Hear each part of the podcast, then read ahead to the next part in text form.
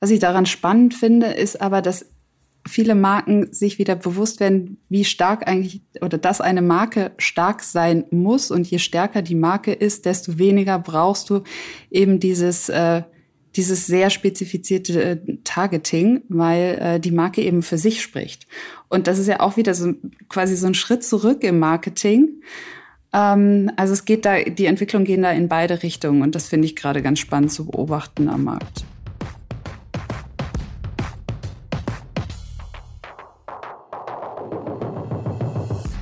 Der Facebook Marketing Talk mit Jin Choi. Dein Interview-Podcast mit inspirierenden Gästen aus der Marketingbranche. Hallo und herzlich willkommen zum Facebook Marketing Talk. Heute freue ich mich besonders auf meine Gästin Verena Gründel, die Chefredakteurin der W&V. Sie hat nicht nur ein Fable für Social Media, sondern steht auch gerne als Moderatorin auf der Bühne und ist, wenn man so will, Foodbloggerin der ersten Stunde und das, obwohl sie ursprünglich Biologie studiert hat. Seit 2017 ist Verena bereits bei der W&V tätig. 2019 wurde sie Mitglied der Chefredaktion und seit März diesen Jahres ist sie nun in ihrer Position als Chefredakteurin. Ihr Spezialgebiet ist das interaktive Business, also alles rund um Marketing, Social Media, Mobile Services, E-Commerce, Digital Signage und Payment. Hier haben es ihr besonders Marken- und Transformationsgeschichten angetan. Deshalb möchte ich heute von Verena erfahren, welche Trends des digitalen Marketings Sie momentan besonders faszinieren? Welche Kampagnen, Neuerungen und Transformationsstories ihr in letzter Zeit am besten gefallen haben? Wie sie den Status quo von Female Leadership und Diversity im Marketing wahrnimmt und natürlich, wie sie mit ihrem Biologiestudium Chefredakteurin bei der W&V wurde. Ich wünsche ganz viel Spaß im Facebook Marketing Talk Nummer 56.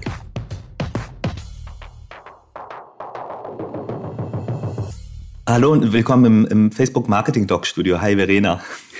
Hi Chin. Freue mich sehr hier zu sein. Ich freue mich, dass wir heute mal die Rollen vertauschen. Das finde ich total, total spannend. Ne? Absolut. Die Idee, wie ich dir schon im Vorgespräch gesagt habe, die Idee hatten wir schon länger. Wir haben uns mal eine Liste gemacht mit Wunschkandidatinnen, ähm, die wir ins Studio einladen wollten. Und da warst du schon ganz lange drauf. Ne? Juhu, freut Klasse, mich. dass das hier geklappt hat. Ja, wir fanden die Idee so spannend, weil du halt einfach so breit aufgestellten Blick über den Markt hast, über so viele Themen und ähm, wirklich auch am nahen Puls der Zeit bist und auch verschiedene ja, Seiten reflektieren kannst und dachten halt, dass es irgendwie ein, ja, vielleicht eine, eine ganz gute Grundlage sein könnte, um gemeinsam zu reflektieren und hier ein gemeinsames Gespräch zu führen. Schauen wir mal. Ich bin ja selten auf dieser Seite äh, des Interviewgastes sozusagen und äh, lass mich aber natürlich gerne drauf ein. Und ich meine, wir kennen uns ja tatsächlich schon mehrere Jahre jetzt. Ich habe dich bisher in, immer interviewt und mal gucken, wie das jetzt umgekehrt wird. Sehr gut. Du, ich war ja ganz überrascht, äh, beziehungsweise nee, ich freue mich ja auch darüber. Äh, aber eine Information, die mir die Redaktion zukommen lassen hat, ist, äh, dass ihr mit ja, 1,3 äh, 1,32 äh, Millionen Besuchen pro Monat, das ist ja schon eine ziemlich starke Reichweite, seid ihr eine der Informationsplattformen für die Marketing- und Medienbranche. Und ähm, was mich dann natürlich als Einstiegsfrage ähm, zum Öffnen des Gesprächs interessieren würde, was sind denn momentan im Digitalmarketing die, die stärksten Trends, die du wahrnimmst? Mhm. Ähm, ja, ich denke, ein Thema, das gerade die Branche besonders stark umtreibt, ist die, ich äh, formuliere es mal ein bisschen dramatisch, die Cookie-Kalypse, also der Abschied vom Third-Party-Cookie. Ähm, der ein oder andere Marketer, glaube ich, verschließt sich dem gegenüber noch und setzt immer noch drauf. Aber an vielen Stellen sehen wir auch schon, dass wirklich tolle Ideen entwickelt werden, sei es jetzt alternative IDs, kontextuelles Targeting. Natürlich gehen viele dadurch auch in die Social-Media-Netzwerke, weil da Targeting natürlich durch den Login weiterhin problemlos möglich ist. Aber das ist, glaube ich, ein Thema, was viele gerade umtreibt. Natürlich, was man auch viel liest ähm, oder was für uns ein wichtiges Thema ist, ist Marketing für die Generation Z. Die stellt, glaube ich, viele Spielregeln, die wir von Anfang an gelernt haben, einfach auf den Kopf. Die äh, ist oder erwartet wahnsinnige Nutzerzentrierung, Mobile First, selbstverständlich. Und die möchte, glaube ich, nicht mehr als Kunde oder als Kundin gesehen werden, sondern eher als Community. Also sie kommuniziert noch mal mehr als auf Augenhöhe und erwartet das natürlich auch von, äh, von den Marken. Und ähm, einen dritten Trend hätte ich noch, äh, das Thema Haltung ist unfassbar wichtig. das ist nicht nur ein Thema des Digitalmarketings, würde ich sagen, sondern insgesamt äh, wird Haltung nochmal beschleunigt durch die Corona-Krise, durch die ähm, durch die Klimakrise, der wir uns gerade ausgesetzt sehen, äh, wird Haltung einfach wahnsinnig wichtig und kriegt nochmal einen absoluten Boost. Hm. Das sind äh, Themen, da würde ich spontan jetzt top, top of mind auch komplett zustimmen. Ne? Das sind auch äh, natürlich Bereiche, mit denen wir uns befassen und auch aktiv kommunizieren und unsere eigenen Strategien fahren. Ähm, merkt ihr das aber auch an den Klickzahlen, äh, dass bestimmte Artikel besser resonieren? Äh, oder sind das auch diese drei genannten Fokusthemen, die jetzt im Moment besonders gut funktionieren? Tatsächlich sehen wir das ja absolut. Also gerade alles, was mit Nachhaltigkeit zu tun hat, muss ich sagen, funktioniert gerade bei uns wahnsinnig gut. Wenn das dann noch gepaart ist mit Love Brands, sage ich mal, äh, dann geht es bei uns äh, durch die Decke. Also das ist einfach das, was die Leute interessiert. Wie gehen große Marken damit um? Was können sie sich davon abschauen? Mhm. Und ähm, in dem Bereich von Sustainability und Nachhaltigkeit, wenn du sagst, ähm, dass äh, so große Love-Brands mit ihren Geschichten faszinieren, gibt es da eine bestimmte Kampagne oder ein Beispiel, was du, die jüngst selber persönlich aufgefallen ist oder euch in der Redaktion und euch auch begeistert hat? Man sieht, dass Marken da tatsächlich ungewöhnliche Wege gehen zum Teil. Ähm, was, was mir einfällt, was in den letzten Wochen ziemlich durch die Decke gegangen ist bei uns, äh, ist äh, die Ankündigung von VD. Die planen nämlich ab 2022, 1. Januar, komplett klimaneutral zu sein mit der kompletten Lieferkette und haben aber, das wird den Marketern nicht gefallen, äh, dafür angekündigt, das Marketingbudget zum Teil zusammenzustreichen. Ähm, und das ist natürlich wahnsinnig glaubwürdig und eine richtig gute Geschichte, die den Kunden sicherlich auch begeistert. Zumindest war das das Feedback, was in Social Media, was ich da gelesen hatte. Ähm, und das ist ja letzten Endes dann auch wieder eine Form von Marketing, selbst wenn Sie sagen, wir wollen weniger Marketing machen. Es ist eben PR, aber glaubwürdig auf jeden Fall. Ich wollte gerade sagen, das ist PR plus äh, Haltung, ne? äh, da quasi zu hebeln über die Community auf eine glaubwürdige Art und Weise ist ein ziemlich bolder Move. Ja, also auf jeden Fall mutig, vielleicht. kann natürlich auch nach hinten losgehen langfristig. Ähm, aber ich meine, wenn Sie bewusst in Kauf nehmen, dass das Wachstum nicht unendlich sein muss, ist es einfach nur ja authentisch und ernst. Ja, oder in der Initiierungsphase halt ein Trade-off, mit dem man leben muss. Ne? Du hattest aber auch das Thema Creators äh, bei deinen Hauptthemen oder bei den drei Kernthemen, die besonders gut im Markt funktionieren oder diskutiert werden äh, angerissen. Wie ist denn deine Perspektive zum äh, Creator Marketing? Weil das hat sich ja unheimlich äh, schnell entwickelt über die letzten Jahre. Ich persönlich muss gestehen, ich hatte vor fünf Jahren noch das Gefühl, probably it's gonna be a hype. Ich glaube, es hat sich mittlerweile absolut ähm, etabliert und ähm, ja, letzten Endes sind Creator Medienmarken geworden. Man kann es nicht anders sagen. Die ähm, ziehen wahnsinnig viel Reichweite auf sich, werden damit auch zu Konkurrenten von klassischen Medienmarken, würde ich mal sagen.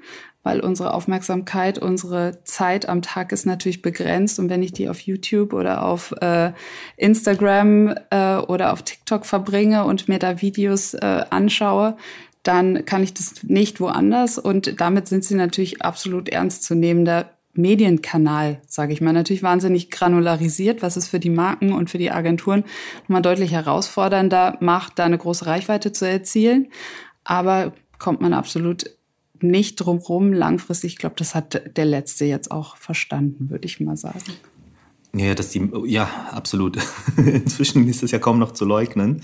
Wir, du, wir betreiben ja unheimlich viel äh, Forschung auch im Bereich der Creator und äh, auch in Kooperation mit vielen Werbetreibenden und ähm, werden speziell im nächsten Jahr auch einen größeren Fokus drauf legen und äh, auch Wirkungsforschung ähm, präsentieren um ähm, zu schauen halt, wie ist denn der tatsächliche Impact. Ne? Ähm, wenn man aber so reingeht, inhaltlicher Natur, ich weiß noch, dass viele vor drei, vier Jahren, das ist wirklich gar nicht so lange her, tatsächlich überlegt haben, wie weit sind Creator von Testimonials entfernt und äh, welche äh, Pro-Argumente und Kon Kontra äh, Gegenargumente gibt es für Testimonial oder Creator Marketing und ähm, viele hatten damals so befürchtet, wir geben unsere Marke zu sehr aus der Hand und äh, können da nicht aktiv genug steuern. Wie würdest du das einschätzen, wenn du das mal aus der äh, Historie verfolgst, aus deiner Perspektive?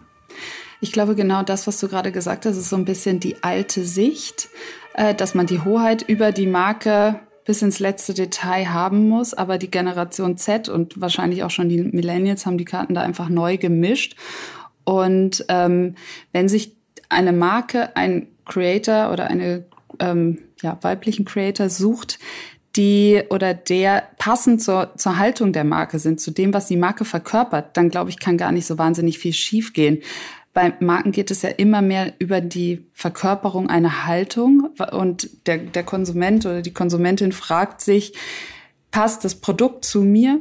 Zu meiner Person, zu meiner Haltung und wenn ja, dann kaufe ich's. Und das kann natürlich wahnsinnig gut über eine Person in Social Media, aber natürlich genauso auch über ein Testimonial transportiert werden. Aber ich glaube, es ist nicht mehr notwendig, dass, äh, dass eine Marke 100 Prozent im Griff hat, welches Wort jetzt verwendet wird, wenn über sie kommuniziert wird, sondern ich glaube, es geht da eher darum, ein Gefühl und eine Haltung zu transportieren und das funktioniert wunderbar. Hm.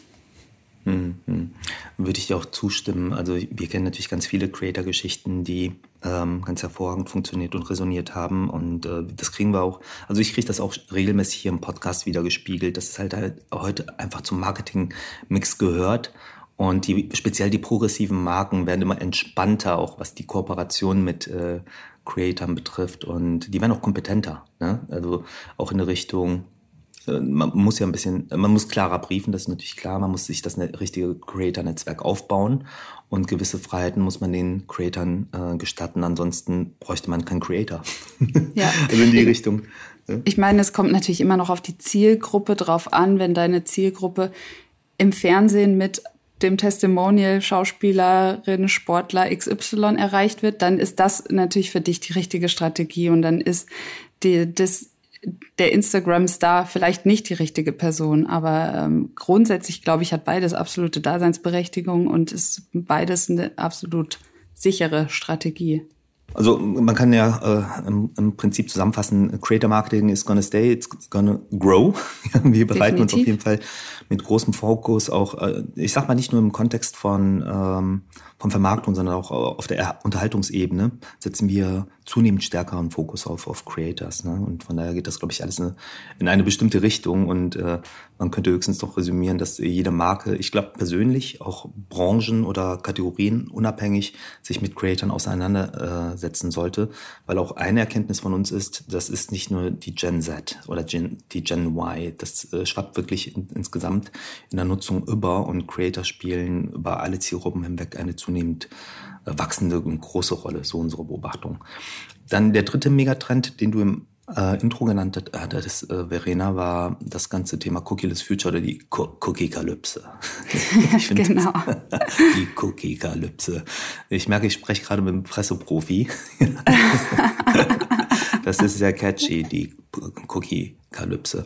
Wie ist denn deine Perspektive dazu? Wir führen ja auch viele Gespräche. Ich, ich habe so vielleicht von unserer Seite als Framing oft den Eindruck, äh, manche, manche Marktteilnehmer und Werbetreibende haben es komplett verstanden und setzen sich sehr intensiv damit auseinander, eher aus dem Performance- und Commerce-Bereich und in den tradierteren Bereichen ähm, wirklich abhängig von einer Kompetenz im Thema ähm, schon eine große, ähm, wie soll ich sagen, Awareness und auch ein großer Fokus auf das Thema und äh, zum Teil dann wiederum auch, und das ist gar nicht so ein kleiner äh, Anteil unsere Gesprächspartner und äh, betreiben so mein Empfinden, äh, da scheint die Alertedness, äh, die, äh, die Alarmglocke noch nicht geschlagen zu haben. Wie ist da deine Perspektive? Ja, ich sehe das tatsächlich ähnlich. Ich habe letztens äh, ein Chart gesehen, äh, wo die, da ging es um die verschiedenen Browser und die meisten Browser haben ja tatsächlich äh, den Third-Party-Cookie schon abgeschaltet, Chrome noch nicht. Und äh, entsprechend ähm, ändern sich da auch die Preise tatsächlich. Auf Chrome kannst du immer noch das Targeting buchen. Die Preise gehen durch die Decke, weil eben alle sich noch immer noch darauf stürzen, während auf den anderen Browsern das einfach nicht mehr möglich ist. Ähm, die etwas zukunftsgerichteter aufgestellten Medien, die haben eben schon neue Lösungen entwickelt oder sind gerade dabei. Also ich meine, viele Dinge sind ja auch nicht neu, wenn es um kontextuelles Targeting oder semantisches Targeting geht oder auch wieder die klassische Umfeldplanung wie früher, ähm, rücken jetzt eben wieder ins, ja, ins Relevant Set äh, der Marketingplaner. Und ähm, aber viele sind einfach noch nicht so weit. Was ich daran spannend finde, ist aber, dass viele Marken sich wieder bewusst werden, wie stark eigentlich oder dass eine Marke stark sein muss. Und je stärker die Marke ist, desto weniger brauchst du eben dieses, äh, dieses sehr spezifizierte äh, Targeting, weil äh, die Marke eben für sich spricht. Und das ist ja auch wieder so quasi so ein Schritt zurück im Marketing. Ähm, also es geht da, die Entwicklungen gehen da in beide Richtungen und das finde ich gerade ganz spannend zu beobachten am Markt. Mhm, mh, mh. Ich glaube, das ist Thema Relevanz, ungeachtet der Fragestellung, wie Daten ähm, äh, privacy-konform genutzt werden können, auch äh, zwischen den verschiedenen Plattformen und Anbietern für Werbetreibende, dass Relevanz ein ganz, ganz entscheidendes Thema sein wird. Wir merken, dass wenn du mm, personalisiert äh, und skalierbar personalisiert gute Lösungen findest, dass das halt deutliche äh, Increments erzeugt, also im Hinblick auf äh, Abverkauf und auch auf Markenbildung.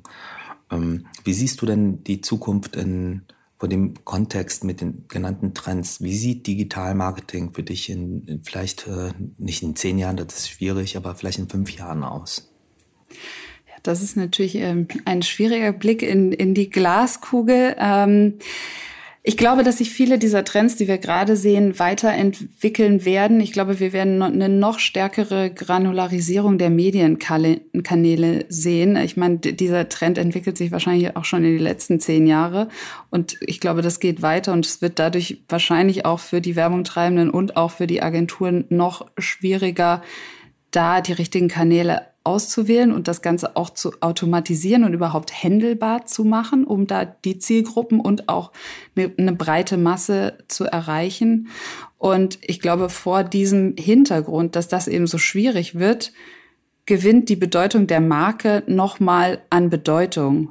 Weil, ähm, ja, wenn du eine starke Marke hast, dann ähm, dann spricht die Marke für, für sich und dann strahlt die auch länger ab, selbst, selbst wenn du bei der Zielgruppe XY gerade nicht so präsent mal bist. Und ähm, deswegen, ich glaube, die Bedeutung der Marke wird noch mal, wird dadurch noch mal zunehmen. Und aber auch, ich glaube, die Anforderungen an Agenturen werden einfach stärker oder werden größer werden, weil Agenturen das natürlich handeln müssen, diese, die Aussteuerung die der ne? Medienkanäle. Ne? Genau, absolut. Ja. Ähm, und natürlich ähm, Social Media oder ich sag mal Login-Plattformen wie ja auch Facebook, wie auch Instagram werden wahrscheinlich dadurch noch mal noch mal weiter gewinnen, würde ich sagen, weil ihr eben dieses Targeting, was woanders nicht mehr möglich ist, natürlich weiterhin anbietet. Ich weiß nicht, siehst du das genauso? Also seht ihr dadurch jetzt schon eine positive Entwicklung oder kommen die Kunden mit dieser Anfrage direkt auf euch zu? Hm. Also unsere native Reichweite ist halt die native Reichweite und On-Platform-Targeting-Optionen, die verlieren wir ja nicht. Ne? Nun wären wir aber naiv, wenn wir glauben würden, uns würde das alles nicht betreffen, weil natürlich, äh, du hast eben schon gesagt, wir eine zunehmend stärker fragmentierte Medienlandschaft haben und ähm, da natürlich auch Lösungen finden müssen, dass ähm, Facebook und Instagram optimal ähm, aus werbetreibenden Sicht verzahnt werden können. Und dementsprechend müssen wir natürlich auch ähm, mit unserer Verantwortung im Ökosystem Lösungen finden, die uns äh, quasi, ich sag mal, ähm, ja, in, die, in das erweiterte Ökosystem des Kunden ja implementierbar machen. Ne? Und äh, jetzt im Moment äh, arbeiten wir an verschiedenen Lösungen. Es gibt ja das sogenannte CAPI-Produkt ähm, oder die CAPI-Lösung. Das ist die Conversion API, um das mal auf, aufs Englische zumindest zu übersetzen. Ja, und äh, andere Experten sprechen dann ähm, davon im allgemeinen Sprachgebrauch von einer Server-to-Server-Lösung. Ne? Und da merken wir halt auch schon, dass es halt deutlich äh, deutlich komplexer ist, als mit dem Pixel zu arbeiten. Aber das sind halt die Herausforderungen, mit denen wir umgehen müssen. Und äh, da sehen wir halt auch einen Auftrag in Richtung Information, sowohl die Agenturen zu stützen, ja, dass die Kompetenzen dort aufgebaut werden, äh, unser Partnernetzwerk dahingehend aufzubauen, dass wir ähm, auch Dienstleister, die für Betreibenden die Implementierung, die technischen Lösungen implementieren, sachkundiger und kompetenter aufgestellt werden und natürlich die Werbetreibenden selbst. Ne? Und dementsprechend, also ähm, die Komplexität wird an uns absolut nicht vorbeigehen. Von daher sehen wir da ähm, natürlich nativ betrachtet immer einen Vorteil. Das ist halt äh, klar, die native Reichweite und die nativen Lösungen, äh, die sind eine unserer großen Stärken, aber wir sind deshalb äh, keine Insel. Ja, Ich glaube auch, dass auch in fünf und zehn Jahren, selbst wenn wir gerade immer mal wieder über das Ende des Fernsehens und so weiter reden, ich glaube trotzdem, dass es noch eine. Meinst du, das wird kommen? Das nee. Ende des Fernsehens? Also zumindest nicht so, nicht so schnell. Natürlich weiß ich nicht, was in 50 Jahren ist, aber ähm, in fünf oder zehn Jahren sehe ich, sehe ich das nicht. Und ich glaube, es wird auch im Marketing noch weiterhin relevant bleiben, weil es, nat es natürlich Kanäle sind, auf denen du doch noch eine große Masse ähm, kriegst, sozusagen mit einem Schuss. Also das heißt, für die Marken, für die die große Masse relevant ist, die werden weiterhin da drauf setzen. Zumindest, äh, zumindest TV als Gattung. Ne?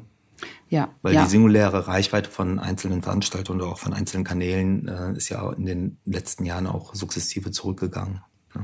Ist definitiv zurückgegangen und trotzdem kriegst du ja da doch noch Zielgruppen und äh, je nach Format, was gesendet wird, auch noch in einer relativ großen großen Reichweite und nicht zu vergessen, es gibt ja auch noch die Außenwerbung, die ja auch ein Massenmedium ist, was im Moment auch noch stark wächst. Also da, das, dem würde ich auch absolut eine gute Zukunft zuschreiben. Hm, hm. Ist das ähm, damit im Prinzip schon die, ähm, ich, ich wollte dich eigentlich fragen, welche Plattformen werden in fünf Jahren wichtig sein?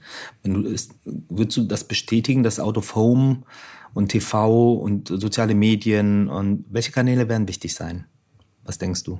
Wohin geht die Reise? Ich glaube, wir werden wahrscheinlich alle weiterhin haben. Ich denke aber schon, dass die Digitalplattformen nochmal an Relevanz gewinnen werden. Ich bin super gespannt, was mit eurem Metaverse passiert, ob das die Plattform der Zukunft wird. Ich meine, ihr steht da jetzt ja gerade ganz am Anfang ähm, und äh, da mag, mag ich noch keine äh, Prognose wagen, aber zumindest äh, sollte man das im Blick halten. Und also wenn du Social Media als, sage ich mal, als einen Kanal wählst, wird, wird der sicher, sicher deutlich noch wachsen. Bleibt spannend, ob es weitere Social Media Kanäle oder wohl eher welche weiteren es geben wird, weil da wird sicher noch das ein oder andere auf uns zukommen. Und äh, da, da bin ich total gespannt drauf, ob es dann wieder so ein Strohfeuer, wie, wie wir es äh, mit ähm, sag schnell, wie hieß es im, im Januar nochmal, mit Clubhouse hatten. Ob es denn so, so, schnell kommt und so schnell wieder geht oder ob es das eine oder andere gibt, was sich etabliert und was für eine weitere Granularisierung sorgen wird. Ja, das ist eine gute Fragestellung. Also Clubhouse hat äh, uns als Phänomen natürlich auch äh, beschäftigt und äh, wir haben es auch nicht unterschätzt. Genauso ähm, hätten wir aber auch nicht gedacht, dass der Hype, der, das war ja wirklich ein Hype. Ich wurde irgendwie privat allein schon so mit so vielen Invites und Anfragen überrannt, ja, dass es doch äh, relativ schnell veräppt ist. Ne? Und äh, waren da auch überrascht. Ja, gut. Verstanden. Ähm, ich persönlich glaube ja auch, dass äh, dafür kennen wir uns auch lange genug. Natürlich befinden wir uns auch in einem ähm, in einer Market Competition. Ähm, allerdings würde ich zum Beispiel niemals TV in Abrede stellen. Und äh, was ja langsam auch obsolet wird, ist ja über digital zu sprechen. Also auch TV ähm, digitalisiert sich ja zunehmend. Ja. Also ich persönlich habe ja nur IP basiertes äh, TV zu Hause. und allein dadurch könnte man ja, sag ich mal, auch äh, ja, äh, über Bedeutung und äh, die Entwicklung sprechen. Ich glaube, ich persönlich glaube ja, dass die TV Forschung einfach mal da nachrücken sollte. Ne? Und wir messen ja auf alten Standards und Verfahren und auch die Digitalisierung sollte da eigentlich ermöglichen, unter Umständen auch äh, bestimmte Themen der Messung und der Ausweisung der Vergangenheit äh, nach vorne gerichtet vielleicht auch zu verbessern. Da bin ich, da bin ich absolut bei dir. Ich glaube, das ist wahrscheinlich auch was, wovon wir ausgehen werden, dass sich die, dass sich die Digitalisierung mhm. des Fernsehens ähm, deutlich entwickeln wird und wahrscheinlich die mhm. meisten von uns in zehn Jahren nur noch über WLAN Fernseh gucken, würde ich jetzt mal mhm. mutmaßen. Äh, ich hatte ich es ja schon im Intro verraten und du hast ein besonderes Faible für Marken und Transformationsgeschichten. Und wenn du da so über die letzten Jahre zurückdenkst, ähm, was hat dich besonders beeindruckt? Vielleicht eine Transformationsgeschichte? Hm, ja, da gab's doch die ein oder andere, die wirklich sehr spannend war. Ich muss sagen, was mich wirklich beeindruckt hat, sind zwei, die es geschafft haben, ihren eigenen Markt eigentlich zu disruptieren. Das ist zum einen Philip Morris. Ähm, da hat man sich ja wirklich am Anfang, als sie ausgerufen haben, die Zukunft ist rauchfrei, hat man sich gefragt, was wollt ihr von uns? Seid ihr wahnsinnig? Und ähm, ich meine, sie halten dran fest seit mehreren Jahren und ähm, machen das ja wirklich wahnsinnig glaubwürdig und es funktioniert offensichtlich sehr gut. Das finde ich wirklich sehr beeindruckend. So eine ähnliche Geschichte, aber in ganz anderer Skalierung sozusagen als kleiner oder nicht kleiner, aber als Mittelständler, deutscher Mittelständler ist die Rügenwalder Mühle. Wenn man sich noch dran erinnert, was die früher für, für Werbung gemacht haben mit diesem Jingle, mit diesem Song und äh, jetzt ähm, machen die weit mehr als die Hälfte des Umsatzes mit vegetarischen Wurst- und Fleischalternativen und haben ja letzten Endes auch ihr eigenes Geschäft quasi überflüssig gemacht. Und ähm, das finde ich wirklich wahnsinnig beeindruckend. Und ich meine, als Mittelständler wissen wir alle, der deutsche Mittelstand hat ja den Ruf, da ein bisschen langsam zu sein. Und die haben es wirklich bewiesen, dass es ganz anders geht und sind absolut vorgeprescht. Das Recht, das ist eine ziemlich äh, starke Transformation. Und äh, ich habe das in, in den Anfangstagen vor ein paar Jahren wahrgenommen, dass ich halt selber am Regal vorbeiging und die ersten veganen und vegetarischen Produkte entdeckte und wow. Ja, und gucken, jetzt. Wie, wie, kann das gelingen, der Stretch? Ja, und inzwischen ist es einfach eine Selbstverständlichkeit. Also es ist äh, in der Tat eine, inspirierende Geschichte. Ja, die haben Klasse. das, die haben das fünf Jahre gewusst, bevor, bevor wir alle das gewusst haben, habe ich das Gefühl. Als hätten die so ein bisschen diesen Trend hier in Deutschland auch mit eingeleitet, glaube ich. Eine coole Geschichte. Vielen Dank fürs Teilen. Oft sitzt du auch in Juries bei Wettbewerben rund um Marketing und Kreation und äh, ja, im September zum Beispiel bei der digitalen Out of Home Creative Challenge. Ähm, jetzt ähm, aber im Allgemeinen gefragt, welche Arbeiten gefallen dir besonders gut oder hast du eine bestimmte Arbeit, äh, die du aus den letzten ähm, Awards äh, äh, benennen könntest und, und warum sie dir so gut gefällt? Mhm ähm, ja, diese, diese Do Creative Challenge, die ist ja ein ganz neuer Award, total spannend, weil man sieht, wie sich die Metriken von online sozusagen auch auf die Außenwerbung transferieren lassen. Eine, eine Kampagne, ein Beispiel dafür, die ich sehr schön fand und die auch an vielen anderen Stellen bei anderen Awards mal aufkam, war von Balsen ähm, zu Pickup.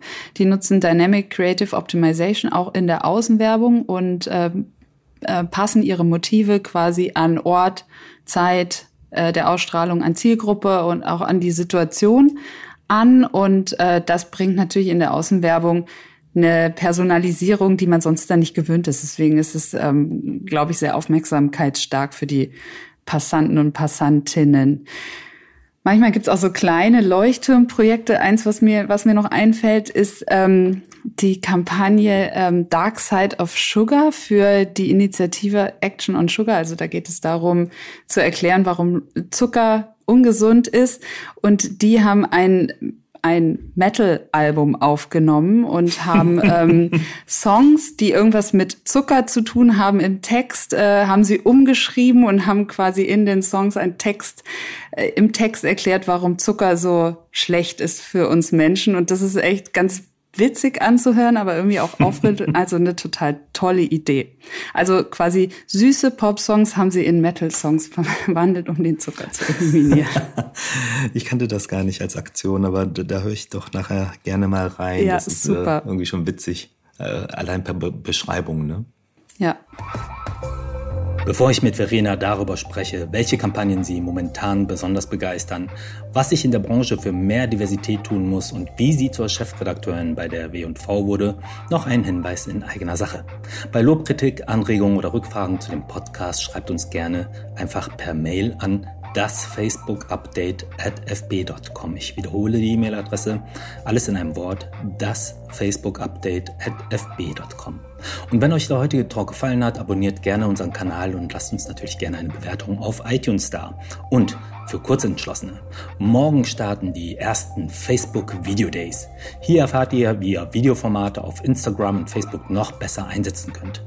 Außerdem freuen wir uns auf Kreatorin und Special Guest Niki Diaga. Alle Infos findet ihr in den Show Notes. Also schaltet euch dazu. Bei den ganzen ständigen Veränderungen und ihr seid so nah am Puls der Zeit und äh, bei den Themen und auch so viele Kampagnen und innovative Marketingideen und äh, wahrscheinlich habt ihr nicht äh, genug ähm, Heftseiten, würde man jetzt sagen. Im Digitalen ist es ein bisschen anders, da sind äh, ist eher schreiberische Ressourcen. Ähm, genau. Was muss ich als Unternehmen richtig machen, damit die Chefredakteurin der W&V über meine Kampagne oder Marketingidee schreibt? Ähm, ja, ich hoffe, es äh, legt keiner besonders viel Wert drauf, dass es explizit die Chefredaktion schreibt, denn wir haben natürlich so wahnsinnig viele tolle Redakteurinnen und Redakteure, die in vielen Themen sogar viel tiefer drin stecken äh, und äh, die das mindestens genauso gut oder wahrscheinlich noch besser können. Aber also, was ich so grundsätzlich empfehlen kann, also Geschichten sollten immer irgendwie neu sein, vielleicht anders mit einem spannenden Dreh, mit einem überraschenden Dreh. Ähm, was immer gut funktioniert ist, ich hatte es vorhin schon gesagt, Love Brand. Love Brand geht immer. Äh, ihr wisst selber, was ich meine von, ähm, von Nutella über Haribo bis hin zu DM. Ähm, und natürlich, klar, wir wollen auch Nutzwert schaffen. Dinge, die wirklich lehrreich für die Community sind, für unsere Leserschaft, die sind auch immer mhm. herzlich hm. willkommen. Mhm. Wie ist das denn, wenn du diese ganzen Kampagnen siehst? Geht Innovation ähm, auch noch mit traditionellen Kanälen oder braucht man immer Social? Ähm, und womit geht Innovation besonders gut? Vielleicht ist das so offen besser gefragt. Ich glaube, da gibt es ehrlich gesagt gar keine Grenzen. Ich glaube, du kannst auf allen Kanälen, seien sie noch so alt und noch so neu sein, kannst du äh, innovative Kampagnen starten. Also wir sehen das ganz besonders bei, bei unserem deutschen Mediapreis. Da ähm, werden ja Preise nach ähm, Mediagattung sozusagen verliehen. Und das heißt, da haben wir Kampagnen äh, aus dem Kino, wir haben, wir haben Print, wir haben Total Video, wir haben aber auch Social Media online. Also wir haben wirklich alle Medienkanäle dabei. Und manchmal ist es wirklich beeindruckend, was für tolle Kampagnen gestartet werden in den klassischen Medien. Also zum Beispiel ähm, gerade gestartet, ne? Also es das sind keine monothematischen Kampagnen. Du meinst Mono, hm. Mono also ähm, Kanalkampagnen? Ja. Ja. Ähm, zum Teil auch tatsächlich. Also ein Beispiel oder ein, zwei Beispiele fallen mir ein, weil man gerade bei Print äh, denkt man immer, es ist jetzt nicht so wahnsinnig innovativ. Da macht man eine Anzeige irgendwie in eine Zeitung oder in eine Zeitschrift und, und dann war's das. Aber tatsächlich hatten wir in den letzten beiden Jahren wirklich richtig coole Einreichungen da. Also zum Beispiel letztes Jahr hat gewonnen Penny, also der Supermarkt-Discounter-Kette. Die hatten ähm, in der Tageszeitung eine Kampagne oder eine Seite gebucht und hatten quasi eine Faltanleitung drauf gemalt. Und man konnte sich sozusagen seine Obsttüte falten, damit man dann im Pennymarkt keine Plastiktüte mehr nehmen musste. Das ist natürlich wahnsinnig gute Anwendung und gute Adaption auf diesen Kanal Print, muss man sagen. Und ähm, so, glaube ich, kannst du, kannst du mit jedem Medium überraschen, wenn du aber wenn du die Metriken eben des Kanals verstehst und die Mechaniken und die Zielgruppe, ähm, ich glaube, man muss immer oder ich glaube, es ist wichtig, dass du die Kampagne tatsächlich auch auf den Kanal anpasst. Nur dann kann sie wirklich so herausstechen und so besonders mhm. sein. Mhm. Stark. Ähm, ich würde gerne weg vom Marketing mal rein in ein Thema, was ich auch im Intro schon gesagt habe, ähm, zum Thema Diversity Marketing und, und Female Leadership sprechen. Ich habe hier ähm, eine Zahl, die finde ich halt einfach auch immer noch erschreckend und traurig. Äh, 2020 lag der Frauenanteil in Führungspositionen bei 48,4 Prozent. So, ähm, und äh, 2021 gehörst du auch zu diesen 28,4 Prozent. Wie ist denn deine Perspektive? Wie siehst du auf den Markt? Wird genug für Diversität im Markt getan? Ähm, ist es oftmals noch eine Floskel? Ähm, wie gehen Organisationen aus deiner Perspektive damit um?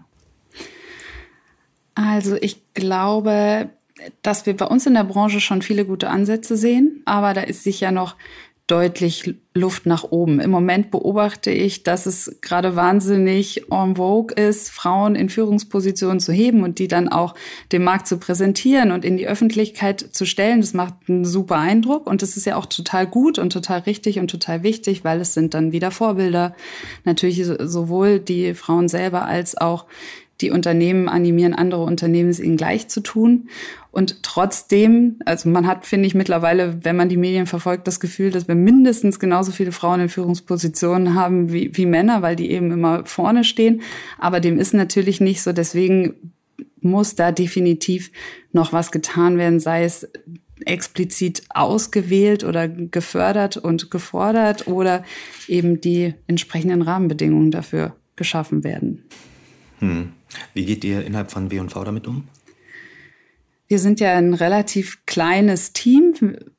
Könnte man sagen, wir haben gar nicht so wahnsinnig viel Spielraum. Ähm, in den letzten Jahren hat sich da aber wahnsinnig viel bei uns getan. Ich meine, die beiden die beiden Positionen, sage ich mal, die nach außen hin am sichtbarsten sind, die Geschäftsleitung und die Chefredaktion sind ja bei uns paritätisch gesetzt, jeweils eine Frau und ein Mann. Und äh, in den anderen Abteilungen, da haben wir nie eine Doppelspitze, aber da sind wir auch divers auf jeden Fall in Bezug auf Ge Geschlechter. Ähm, auf Geschlecht und ähm, deswegen hat also ich, ich bin total happy, dass sich da einiges getan hat und dass wir da ähm, ja einfach jetzt paritätisch aufge aufgestellt sind. Ich meine, natürlich gibt es noch viele andere Aspekte, wenn man über Diversity spricht. Auch da ähm, versuchen wir ja uns gut aufzustellen. Also gerade das Thema Altersdiversität ist ja auch immer eins, was, finde ich, oft vernachlässigt wird.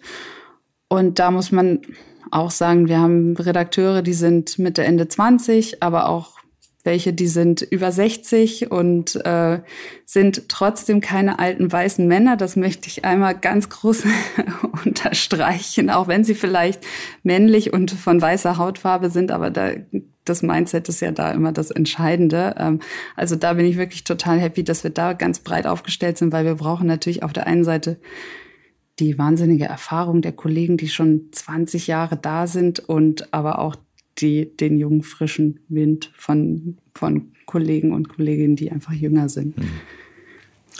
Ich habe ähm, erstmal vielen Dank für das Teilen und ähm, die Offenheit zu diesem Thema.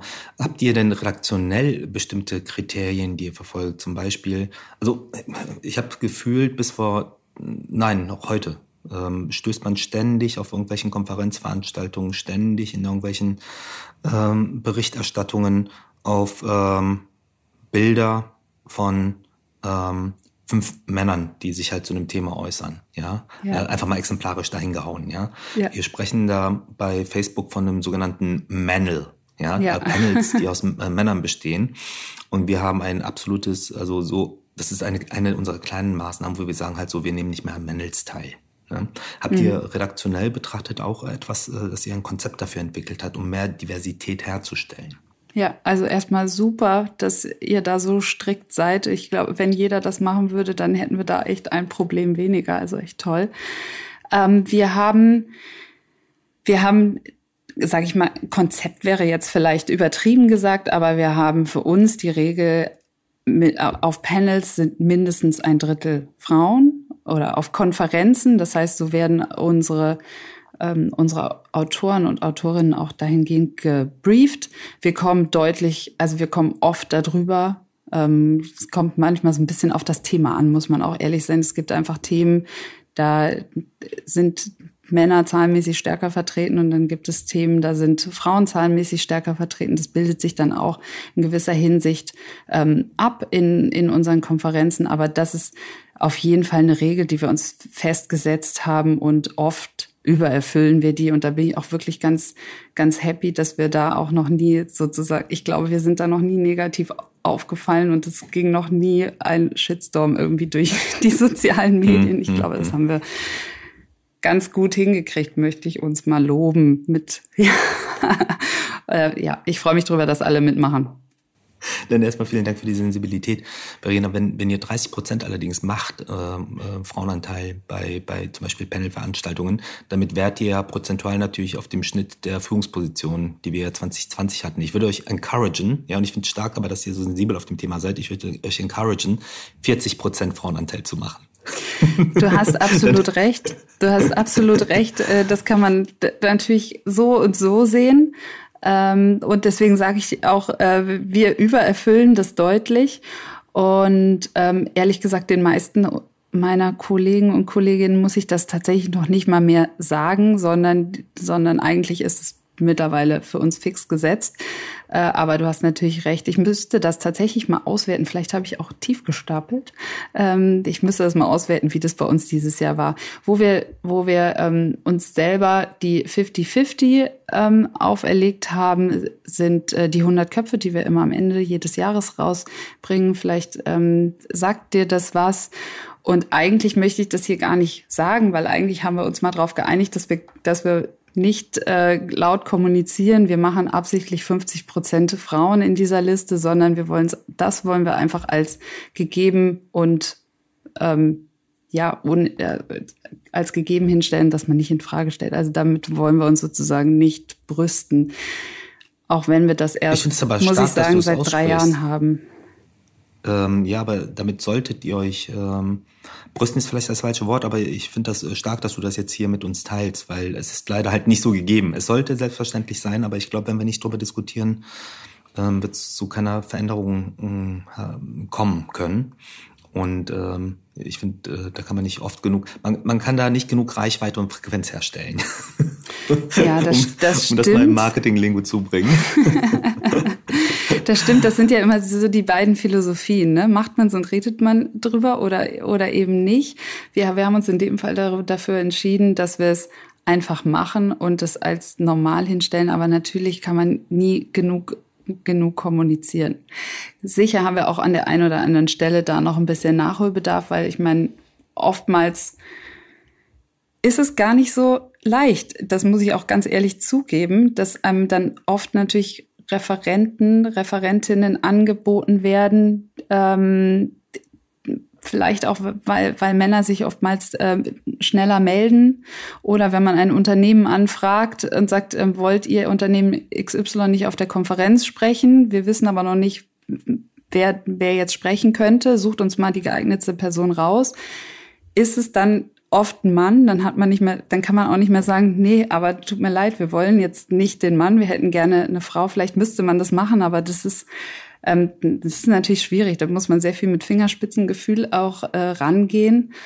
Und manchmal ärgern wir uns selber am Ende drüber, muss ich auch zugeben, weil wir versuchen uns die grö größte Mühe zu geben. Wir haben das auch immer wieder auf dem Tisch und ähm, manchmal ist es nicht so leicht, wie man sich das denkt oder wie man es gerne hätte. Nee, Verena, auch erstmal vielen Dank dafür, dass du so offen hier über das Thema sprichst.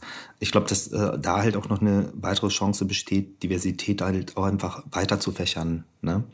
Ähm, ich hatte auch oft die, die, Situation, auch intern ist es halt äh, ähm, auch oft so, dass das, äh, also du hast vorhin das Alter äh, als äh, Diversitätskriterium genannt. Ne? Das finde ich einen super starken Punkt. Ne? Da, da findet unheimlich viel Bias, glaube ich, und auch äh, Non-Inclusion statt. Äh, es geht um die Herkunft, äh, es geht um Erfahrungsgrade. Ich glaube, dass man da ganz viele Möglichkeiten hat. Wir haben auch, äh, wenn wir Veranstaltungen ähm, ähm, vielleicht um mal einen Impuls zu geben, wie wir damit umgehen. Wir hatten auch Veranstaltungen, wo wir gesagt haben, das ist einfach viel zu hoher Männeranteil. Also wenn du eine Handelsveranstaltung machst, ja, ein Summit, ja, um über Marketing im Handel, im traditionellen Handel ähm, oder im stationären Handel zu sprechen, dann ist das einfach erschreckend.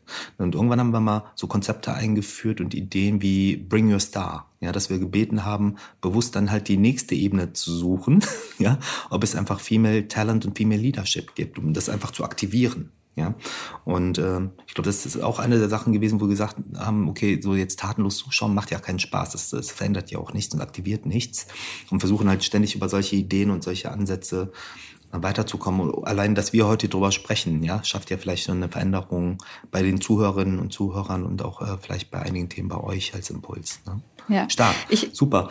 Hm?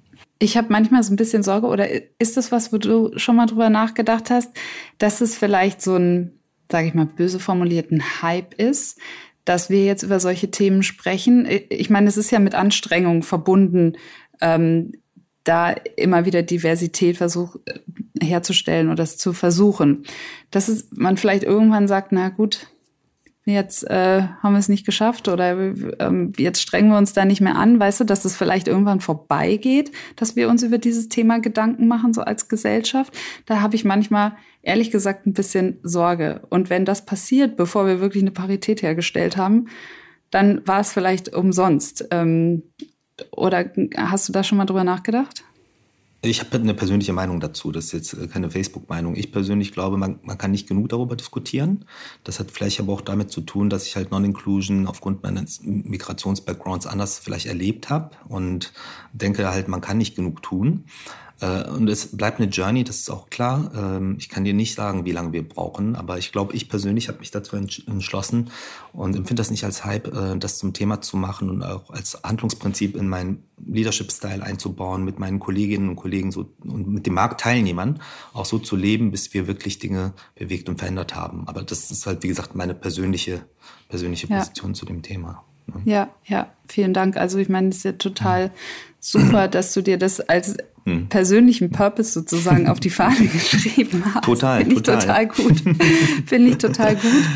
Ja. Ähm, trotz oder trotzdem weiß man natürlich nicht, was der Rest der Gesellschaft macht. Ne? Wenn wir beide das wollen, heißt ja nicht, wir können nicht die Welt verändern. Also ich äh, würde nur gerne immer dazu aufrufen, wir müssen da dranbleiben einfach. Sonst, sonst ändert es nichts. Weil wenn wir einmal denken, ach, jetzt sind wir ja schon fast so weit, na gut, dann können wir es jetzt ein bisschen schleifen lassen, dann glaube ich, das ist die falsche Richtung, sondern wir müssen da echt hartnäckig sein. Äh, ich hatte so Anfang, ich habe noch zwei, zwei wichtige Fragen, bevor ich zu den, zu den ähm, wiederkehrenden Fragen eines jeden Gesprächs hier im Facebook Marketing Talk komme. Die erste Frage ist, äh, du hast Biologie studiert und bist jetzt Chefredakteurin der Werben und Verkaufen. Wie, wie kam es dazu? ja, witzige Geschichte. Ähm, nein, tatsächlich habe ich schon während meiner Schulzeit für die Zeitung gearbeitet. Also das Interesse war schon immer da, aber dann sagte mir einer der, also mein betreuender Kollege sagte mir, werde auf keinen Fall Journalistin, weil man verdient schlecht und hat blöde Arbeitszeiten. Also es hat sich, ähm, ja, ich will das nicht kommentieren, aber zumindest ganz falsch liegt er nicht. Und ähm, aber wir kennen das ja alle in den Medien, das heißt, wir sind da nicht schlechter gestellt und ich möchte auch nicht jammern. Aber, aber deswegen ähm, habe ich dann mich nach was Vernünftigen sozusagen umgeguckt. ich hatte einen ganz tollen Biologielehrer in der Oberstufe und ähm, ich wollte auch schon immer wissen, wie das Leben funktioniert. Das hat mich einfach fasziniert.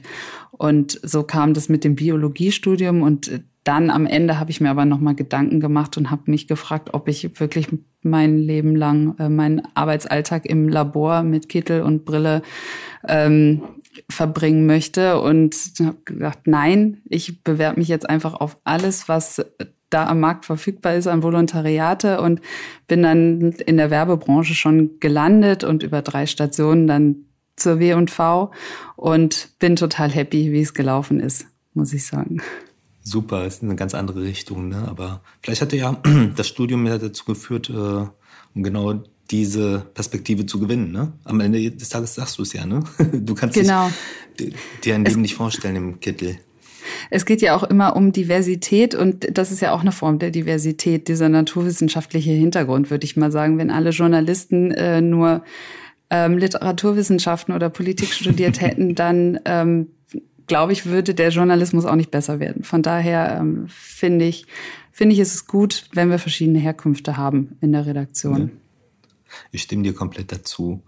Und das andere Thema, was mich ähm, interessiert hat äh, ähm, oder interessiert, ist äh, dein Foodblog.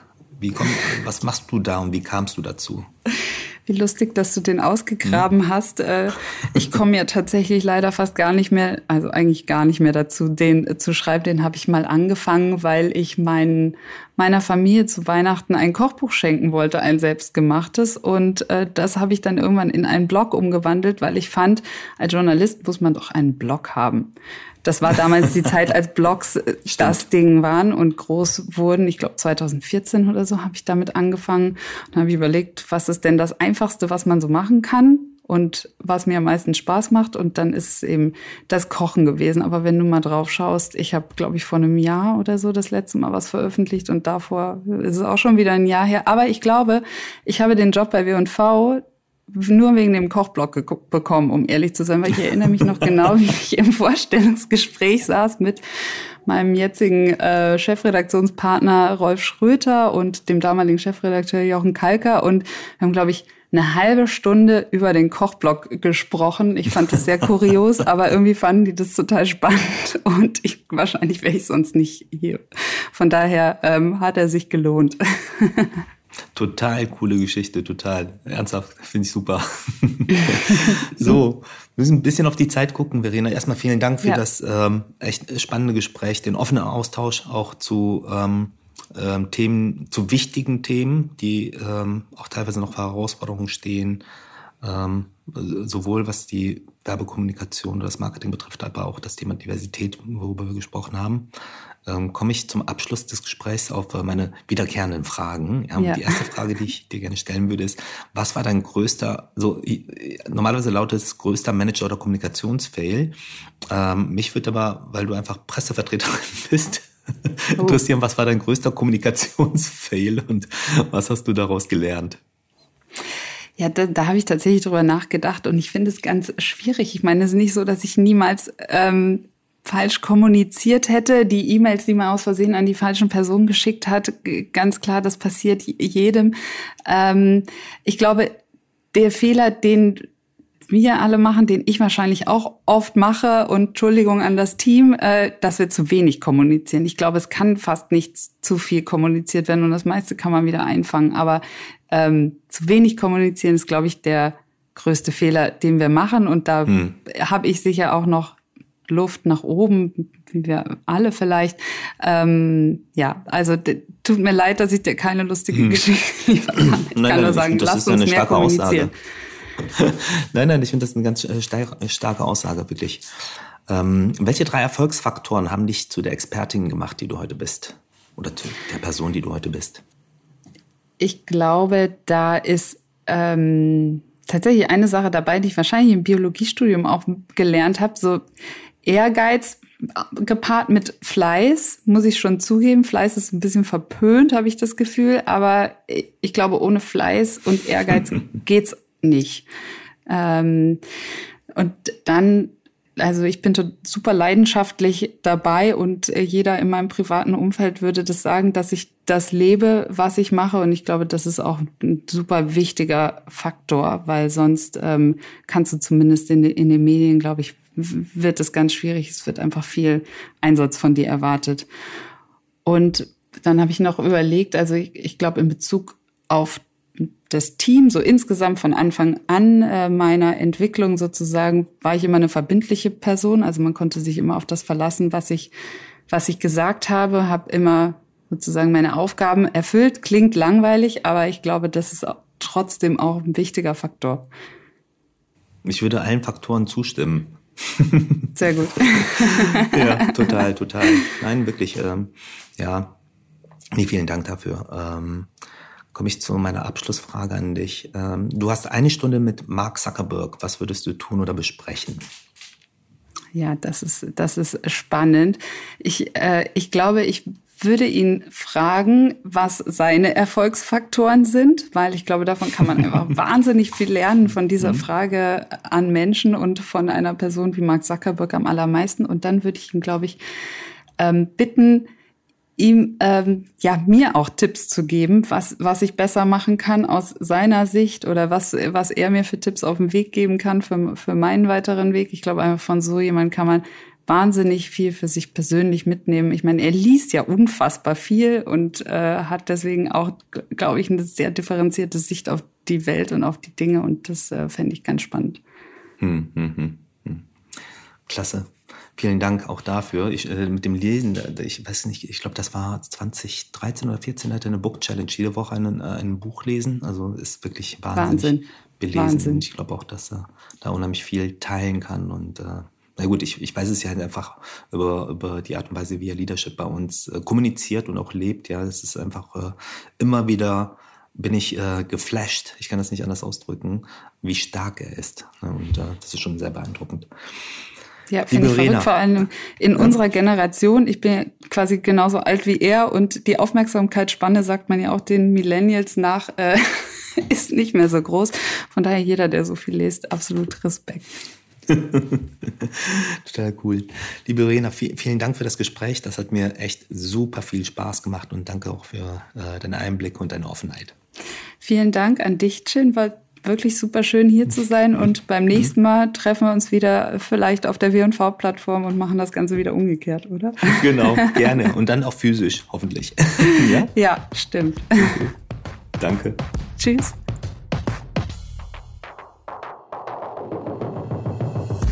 Das Facebook Update. Deine wöchentliche Podcast-Dosis aus erster Hand rund um das Thema Digitalisierung. Jetzt abonnieren in der Podcast-App eurer Wahl und up to date bleiben. Dieser Podcast wird produziert von Podstars bei OMR.